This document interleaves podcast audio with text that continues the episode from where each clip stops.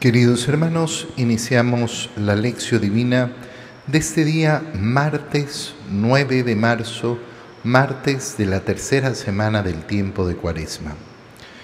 Por la señal de la Santa Cruz de nuestros enemigos, líbranos Señor Dios nuestro, en el nombre del Padre y del Hijo y del Espíritu Santo. Amén. Señor mío y Dios mío, creo firmemente que estás aquí que me ves, que me oyes, te adoro con profunda reverencia, te pido perdón de mis pecados y gracia para hacer con fruto este tiempo de lección divina. Madre mía Inmaculada, San José, mi Padre y Señor, Ángel de mi guarda, interceded por mí. En este Martes de la tercera semana de Cuaresma, en la primera lectura leemos el libro del profeta Daniel, capítulo 3, versículos 25 y 34 al 43. En aquel tiempo, Azarías oró al Señor diciendo, Señor Dios nuestro, no nos abandones nunca por el honor de tu nombre, no rompas tu alianza, no apartes de nosotros tu misericordia. Por Abraham, tu amigo, por Isaac, tu siervo, por Jacob, tu santo, a quienes prometiste multiplicar su descendencia como las estrellas del cielo y las arenas de la playa. Pero ahora, Señor, nos vemos empequeñecidos frente a los demás pueblos y estamos humillados por toda la tierra a causa de nuestros pecados. Ahora no tenemos príncipe, ni jefe, ni profeta, ni holocausto, ni sacrificio, ni ni, ofrenda, ni incienso, ni lugar donde ofrecerte las primicias y alcanzar misericordia. Por eso acepta nuestro corazón adolorido, y nuestro espíritu humillado, como un sacrificio de carneros y toros, como un millar de corderos cebados. Que ese sea hoy nuestro sacrificio y que sea perfecto en tu presencia, porque los que en ti confían no quedan defraudados. Ahora te seguiremos de todo corazón, te respetamos y queremos encontrarte no nos dejes defraudados, trátanos según tu clemencia y tu abundante misericordia. Sálvanos con tus prodigios y da gloria a tu nombre. Palabra de Dios. Estamos en el libro del profeta Daniel en tiempos de el gran exilio, el exilio a, a Babilonia. Eh, cuando el pueblo de Israel ha sido sacado justamente de esa tierra que le dio el Señor, de esa tierra prometida. Jerusalén ha sido destruida, el templo ha sido destruido, ese gran templo eh, eh, construido por Salomón, planificado por su padre el rey David. Y por tanto, el pueblo ha perdido todo, todo aquello que le permitía ser el pueblo de la alianza, el pueblo de Dios. ¿Y por qué ha llegado este gran castigo? Bueno, ha llegado justamente por sus obras, por dejar de confiar en el Señor, por confiar en los falsos dioses. Cuando uno no busca verdaderamente la bendición del Señor, es el bloqueo que pone nuestra vida. No es Dios el que nos manda los males. No es Dios el que nos manda el castigo. No, hay que darse cuenta que son nuestras acciones normalmente las que causan los más profundos males en nuestra vida. No hablamos de esos males que son naturales, eh, digámoslo así, y que, son, eh, y que no son eh, atribuibles a mi acción, pero que no son nunca los más grandes males. Los más grandes males provienen siempre del corazón del hombre. Pero llama muchísimo la atención que el profeta Daniel empieza haciendo, perdón, Azarías empieza haciendo una oración preciosa. Señor Dios nuestro, no nos abandones nunca. Esta es la petición. La petición es contar con la presencia del Señor, con esa fuerza del Señor constante en sus vidas, por el honor de tu nombre, es decir, por tu bondad, por tu grandeza, por tu misericordia, no rompas la alianza que has hecho con nosotros. No te apartes de nosotros. Y aquí viene una parte interesantísima en la oración que está haciendo Azarías por Abraham, tu amigo, por Isaac, tu siervo, por Jacob, tu santo. Fíjate qué importante es esta mención. ¿Por qué? ¿A quién está mencionando Azarías? Está mencionando eh, a ese origen de la descendencia de Abraham, es decir, a ese origen del pueblo de Israel. Y está invocando qué cosa? La intercesión de estos tres, por el honor de estos tres, por Abraham, que es tu amigo, con el que efectivamente fuiste tan cercano, por Isaac, tu siervo, y por Jacob, tu santo, a quienes prometiste multiplicar su descendencia. Fíjate qué importante es esto, por que muchas personas hoy en día hablan en contra de esa intercesión que nosotros pedimos a los santos. Y se llega a pensar, no, eso está mal. Yo no tengo que pedir la intercesión de los santos. Yo tengo que pedir directamente a Dios. Mira, no es lo que nos muestra la escritura. La oración está dirigida a Dios, lógicamente. Está dirigida en primer lugar a Dios pero se acude a la intercesión de aquellos que están junto a Dios. Esto es importantísimo porque cuando nosotros tenemos una verdadera y profunda devoción a los santos, ¿qué es lo que estamos manifestando? Estamos manifestando en primer lugar nuestra fe de que aquellas personas que han vivido con devoción, con santidad, con amor, con entrega, haciendo caso a las palabras de Dios. que han recibido? Han recibido la gloria eterna. Y el día que recibieron la gloria eterna dejaron de ser nuestros hermanos. No, de ninguna manera. Y entonces lo primero que estamos manifestando es que Dios es fiel a su promesa. Estamos manifestando efectivamente que Dios es bueno y misericordioso y que aquello que ha prometido para aquellos que siguen sus mandamientos se ha cumplido en aquellos que efectivamente ya gozan de esa visión beatífica de poder ver a Dios. Y entonces dirigirse a la intercesión de los santos no nos hace de ninguna manera hablar en contra de Dios, ni poner nuestra confianza en algún lugar que no sea en el Señor.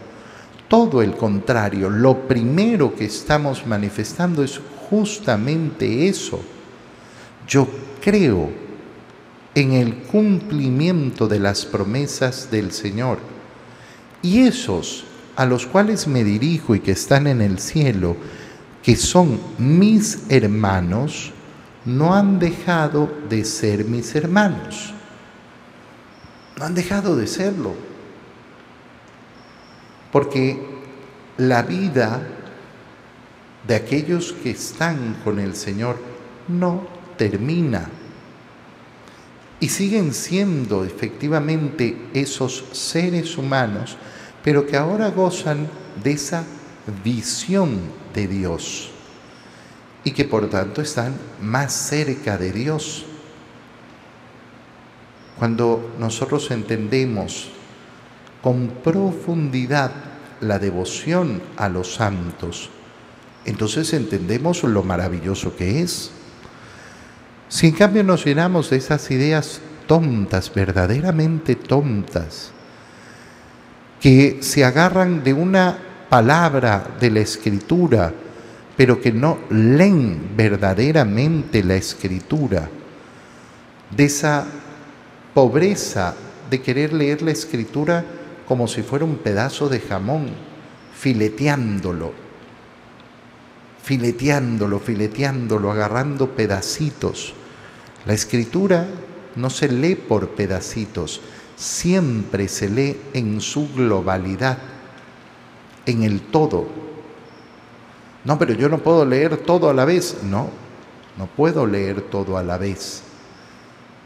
Pero no interpreto una frase separándola del resto de la palabra porque toda la palabra de Dios es racional y consecuente.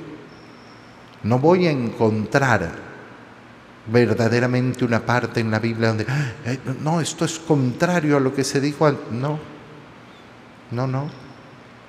No voy a encontrar esa contrariedad en la palabra de Dios. Pero no la voy a encontrar cuando leo en la globalidad Claro, para nosotros es muy difícil lograr tener esa visión.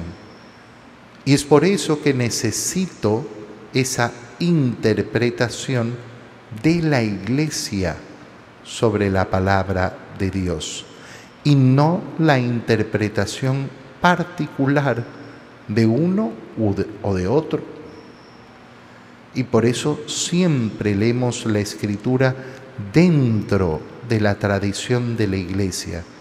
Fíjate cómo esto nos hace ver, además, esa grandeza y esa belleza de que Dios, lógico, espera nuestro amor individual, que mi corazón se entregue a Él. Pero para que mi corazón se entregue a Él verdaderamente, Dios no quiere de mí el individualismo, sino siempre esa conciencia comunitaria. Esa conciencia comunitaria que te estoy manifestando a la hora de leer la palabra de Dios y leerla en la iglesia, pero que lo vemos también en esa devoción a los santos. Yo no estoy solo luchando por mi salvación, cuento con toda la iglesia, la iglesia peregrina, los que estamos todavía en este mundo, por ahora, y la iglesia triunfante, aquellos que están en el cielo, que ya han recibido las promesas. Y por eso también estamos en esa comunión con esa iglesia purgante, aquellos que siendo salvos, todavía están esperando esa purificación para entrar en esa visión beatífica.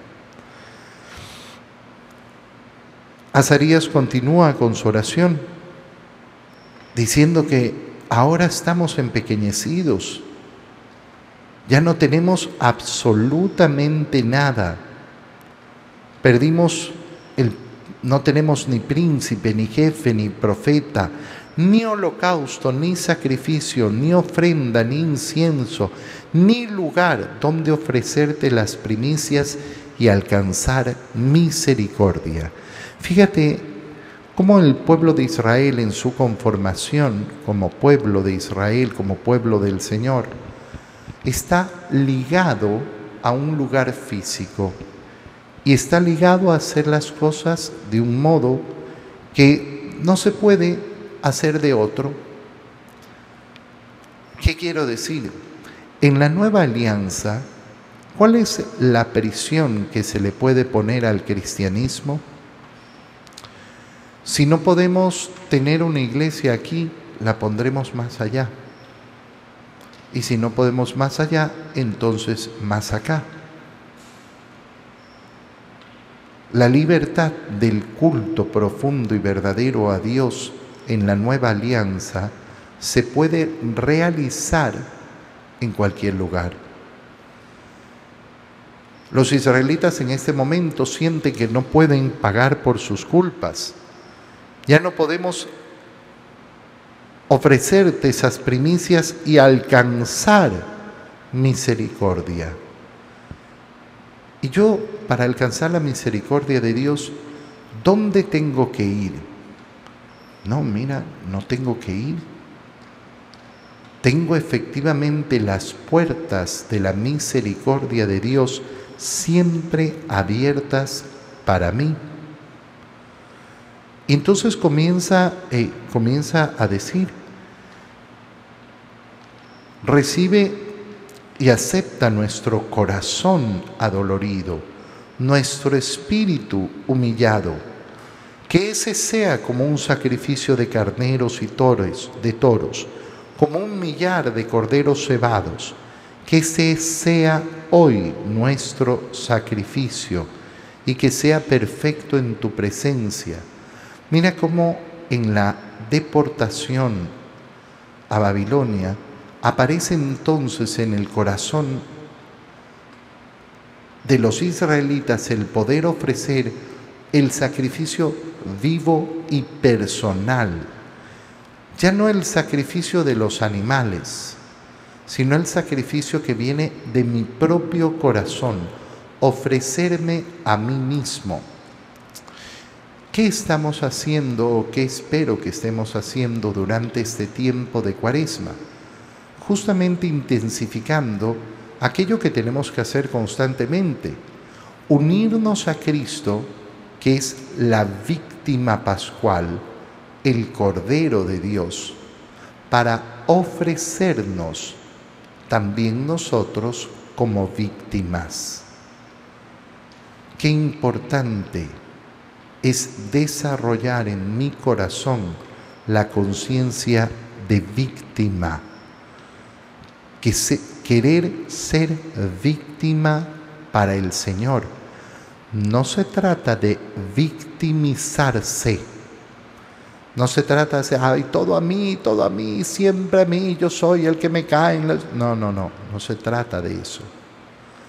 Victimizarse significa querer unirse a la pasión de Cristo, ofrecer nuestras mortificaciones, nuestros sacrificios, nuestra penitencia, ofrecer también nuestros dolores y nuestros sufrimientos, nuestras enfermedades ofrecer también nuestras bajezas y debilidades, es decir, ofrecernos, ofrecer nuestra vida al Señor.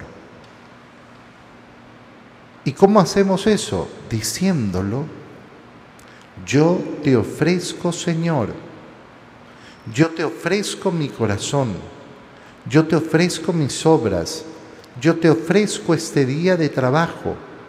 Yo te ofrezco, Señor, me ofrezco a ti. Me entrego verdaderamente como víctima junto a la única víctima que verdaderamente logra la salvación, que es el Cordero de Dios.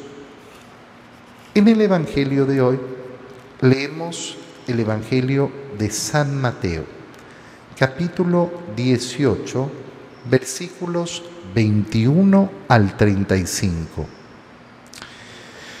En aquel tiempo, Pedro se acercó a Jesús y le preguntó, si mi hermano me ofende, ¿cuántas veces tengo que perdonarlo?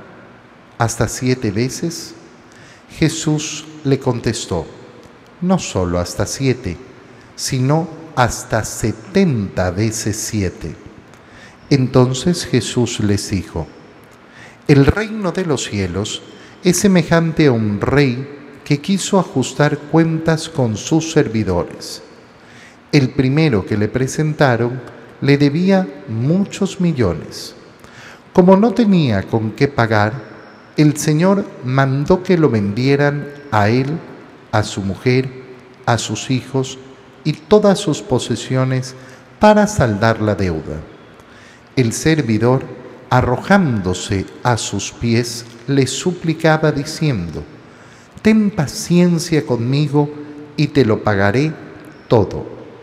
El rey tuvo lástima de aquel servidor, lo soltó y hasta le perdonó la deuda.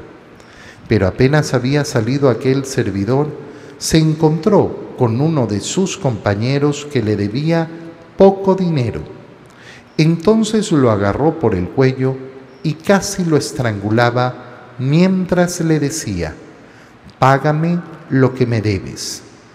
El compañero se le arrodilló y le rogaba, ten paciencia conmigo y te lo pagaré todo. Pero el otro no quiso escucharlo, sino que fue y lo metió en la cárcel hasta que le pagara la deuda. Al ver lo ocurrido, sus compañeros se llenaron de indignación y fueron a contar al rey lo sucedido. Entonces el Señor lo llamó y le dijo, siervo malvado, te perdoné toda aquella deuda porque me lo suplicaste. ¿No debías tú también haber tenido compasión de tu compañero como yo tuve compasión de ti? Y el Señor, encolerizado, lo entregó a los verdugos para que no lo soltaron hasta que pagara lo que debía. Pues lo mismo hará mi Padre Celestial con ustedes si cada cual no perdona de corazón a su hermano. Palabra del Señor. Fíjate dónde parte esta parábola. Parte por una, por una pregunta muy sincera que se acerca a ser Pedro. Señor, ya tengo claro que tengo que perdonar a mi hermano, pero ¿cuántas veces? ¿Será que tengo que perdonarlo hasta siete? Claro, una pregunta sumamente lógica sumamente lógica que pregunta, lógicamente, mira, uno perdona una vez, perdona dos, pero este sigue insistiendo, ¿hasta cuándo lo voy a tener que perdonar? La respuesta del Señor es tan preciosa. ¿Por qué? Porque en el perdón no hay límite. Pedro, no pongas límite al perdón. No, yo perdono, pero, pero, pero hasta cierto punto, hasta... No, no, mira, entonces no has entendido nada. Si, si eres de aquellos que piensan así, no has entendido el cristianismo. Pero es que si el otro no cambia y no hace y no... Oh, no estamos hablando del otro. Métetelo en la cabeza. Cuando hablamos del perdón, no estamos hablando del otro. A mí me parece impresionante cómo las personas no logran abrir los ojos para darse cuenta de esto. Siempre prisioneras del otro. Pero es que el otro no ha pedido perdón, no ha cambiado. Hoy no estamos hablando del otro. El Señor te está hablando a ti. Y estamos hablando de mí. Yo no puedo poner límites en mi corazón para el perdón. Yo. Pero el otro? El otro no entra en la ecuación. El otro entrará en la ecuación cuando hablemos de esa reconciliación. Pero mi corazón tiene que perdonar antes de que el otro haga cualquier cosa. Pon tus ojos en Jesucristo en la cruz. Y mientras está siendo crucificado, ¿qué es lo que dice? Padre, perdónalos, porque no saben lo que hacen. Jesús no espera a que se arrepienten, a que cambien, a que dejen de crucificarlo. En medio del tormento ya llena su corazón de perdón. ¿Por qué?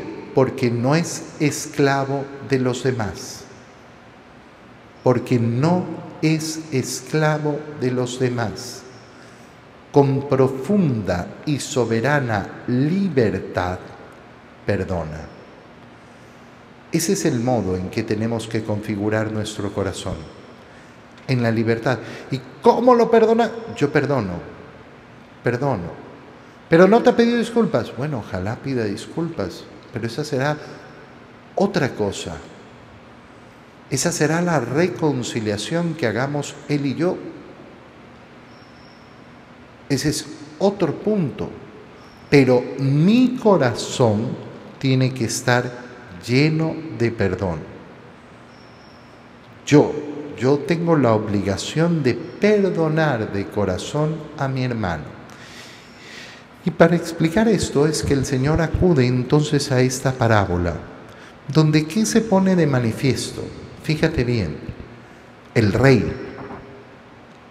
El rey quiere poner, eh, quiere ajustar cuentas y llama a aquel primero eh, a uno que le debe muchos millones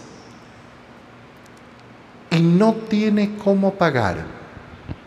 Para entender esto, es muy fácil darnos cuenta cuando una persona dice, ¿cuánto cuesta el bautizo?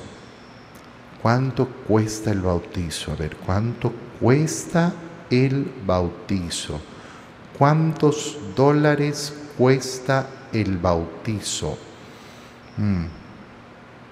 Mira, no, todo lo que tengas, más vamos a cortarte por pedazos para que vayas pagando con tu propia carne a lo largo de los años. No, vamos a empezar con el brazo y después de unos días te cortamos el otro. ¿Con qué quieres pagar el bautizo? ¿De verdad crees que puedes hacer comercio con Dios? Nadie tiene absolutamente nada para pagar la deuda con Cristo. ¿Cómo le voy a pagar por su sacrificio en la cruz? Ah, bueno, yo, yo, yo, yo doy 100 dólares y entonces ya, ya he compensado. No tienes posibilidad de pagar. Esto es lo mismo que decir, no existe la autosalvación. Qué importante es meternos esto en la cabeza. No existe la autosalvación. Existe el Salvador, el que ha dado su vida por mí. Y yo no tengo con qué pagarle pero tengo que ser agradecido y vivir la gracia que ha ganado para mí, es decir, la gracia de la salvación. Fíjate cómo la orden del rey en primer lugar es que lo vendan a él, a su mujer, a sus hijos, todas sus posesiones, para que intente, ¿qué le voy a ofrecer al Señor en pago por nuestra salvación. Todo, todo, y no me alcanza. Entonces, ¿cuál es la idea que está dando el Señor? Que nos fijemos efectivamente en cómo puedo yo llenar de misericordia y perdón mi corazón. Muy sencillo, dándome cuenta que lo que me debe a mí cualquiera, como es el segundo caso. Es muy poquito. Encontró uno de sus compañeros que le debía poco dinero, porque cualquier insulto, cualquier maldad, cualquier cosa que me haga a mí, cualquier otro ser humano, por más terrible que sea, siempre será poca cosa al lado del más pequeño de mis pecados cometidos contra Dios. Cuando yo me pongo en esa perspectiva, cuando yo entiendo la grandeza de Dios y mi pequeñez, y cuando entiendo que Dios está dispuesto a la misericordia conmigo, entonces entiendo por qué mi corazón tiene que ser misericordioso con los demás. Te doy gracias, Dios mío, por los buenos propósitos, afectos e inspiraciones que me has comunicado en este tiempo de lección divina. Te pido ayuda para ponerlos por obra. Madre mía Inmaculada, San José, mi Padre y Señor, Ángel de mi guarda, interceded por mí. María, Madre de la Iglesia, ruega por nosotros. Queridos hermanos, que tengan un feliz día.